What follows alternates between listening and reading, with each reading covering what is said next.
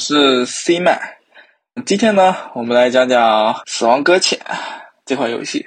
在二零一五年啊，还没有做完合金装备幻痛的小岛秀夫呢，就因为与科纳美的利益关系上不和，然后带着工作室的员工啊，毅然决然的离开了科纳美。那么，怎么离开的科纳美呢？因为当时。科纳美就是想指望着用合金装备这个 IP 去赚更多的钱，然后但是小岛秀夫呢，他是想用合金装备这个 IP 呢去打造一款比较好的游戏，就是让这个游戏让这个系列变得更好。他要做的每一部作品呢，都要达到他自己的预期。然后呢，都就是在这点这点方面上就。没有达成一致，然后，他们就分开了。之后，小岛秀夫也没有处于一个非常窘迫的那个处境。嗯，他离职可达美之后呢，立马就有人给他抛来那个橄榄枝，那就是索尼互动娱乐，立马就给小岛工作室投了资金。之后，小岛秀夫呢，在一年经过一年的调整之后呢，在二零一六年。的 E 三展上，公布了《死亡搁浅》的预告片，也就是小岛秀夫脱离了克拉美之后的他们做的第一款游戏，也就是震惊了当时参展的所有玩家。但是呢，E 三展之后，这个游戏就没有讯息了。对，就是没信了。然后在他到二零一八年参加东京电玩展之间这段时间呢，小岛秀夫在干什么？小岛秀夫在旅游，啊，发推特，然后就全世界各地的找男人拍照。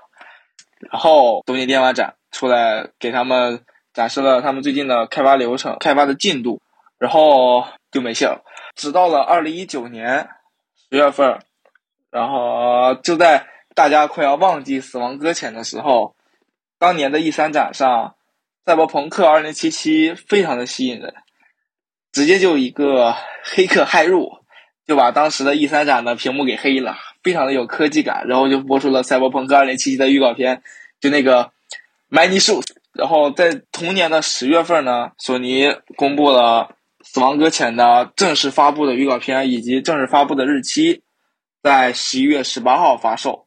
这把所有的玩家吓了一大跳，毕竟是小岛秀夫的游戏，吹的也比较牛逼，然后大家对这个游戏的期待呢非常的高。但是呢，发售之后的发售之后的反响呢，并没有预想中的那么好。虽然达到了一个一定的高度，但是没有当时就是他可能期待那样，就是全部都是比较好的地方。那我讲讲它不好的地方在哪。这个《死亡搁浅》发售之后呢？小岛的剧本肯定是不用说啊，核心装备那几部的剧本都是小岛写的，那肯定剧情没有什么问题。然后游戏的品质呢，如果它都是小经过小岛修复操刀的那些核心装备，它的品质都是很硬的，很能打，没有什么问题。那么死亡搁浅呢，也很好的继承了这种小岛式游戏的品品质和剧情。但是，那它的问题出在哪了呢？出在了游戏性的玩法上，就是小岛把一种啊平常人呢都能接触到的东西呢，就塞到了这个游戏里面，那就是快递啊。但是我们呢扮演的是送快递的小哥，这种游戏方式呢前无古人后无来者，就没有人做过。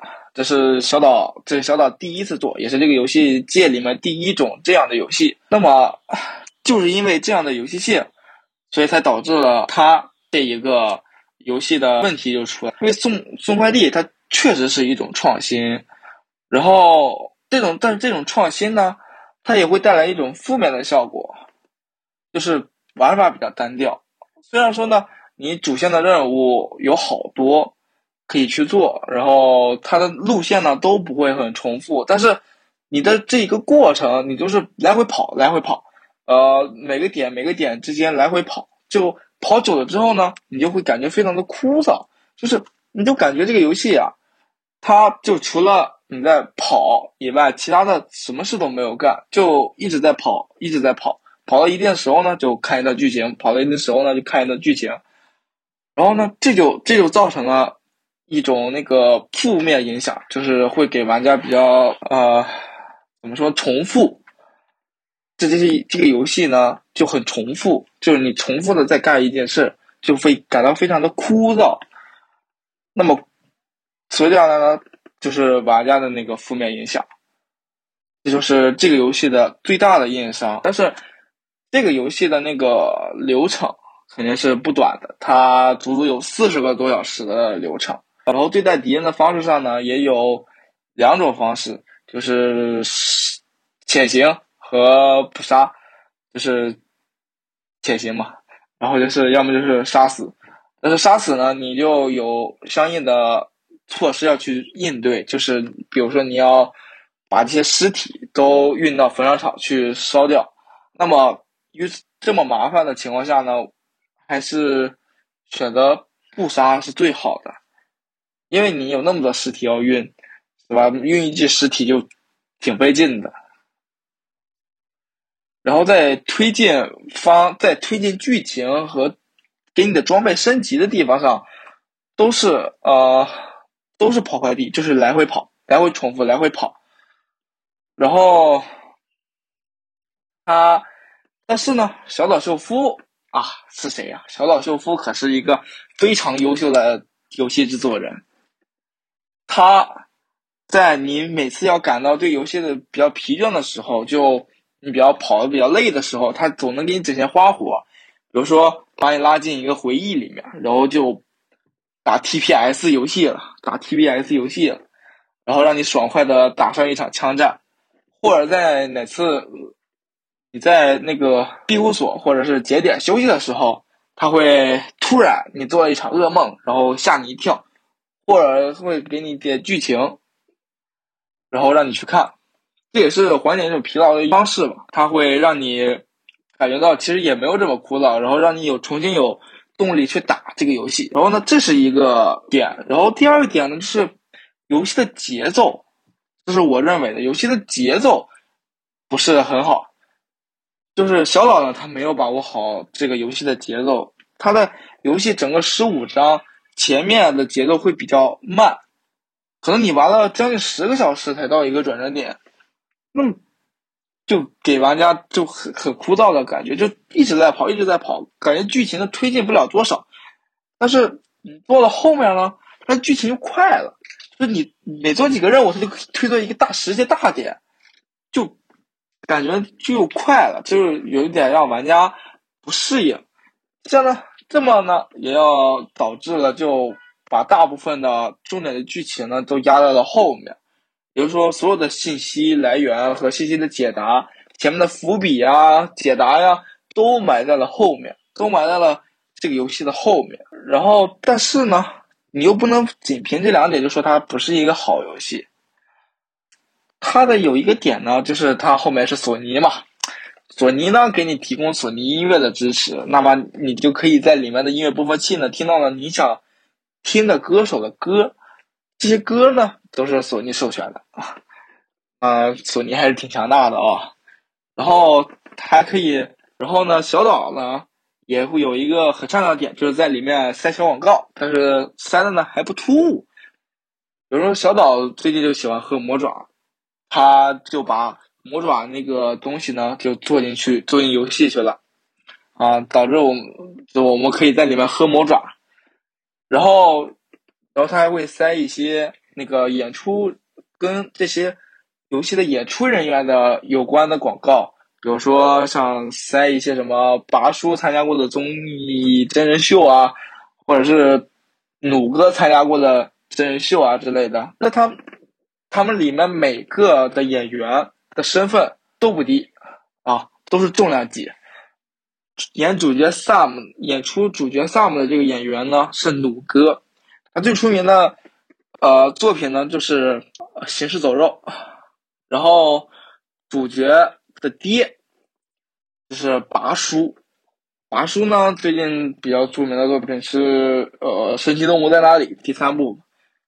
然后从头还有从头到尾在协助主角的科学家戴德曼，盲人是《环太平洋》和《水形物语》的导演吉列尔莫德尔托利罗戈麦斯。这堪称豪华的阵容啊！也给游戏的剧情以及演出做出卓越的贡献。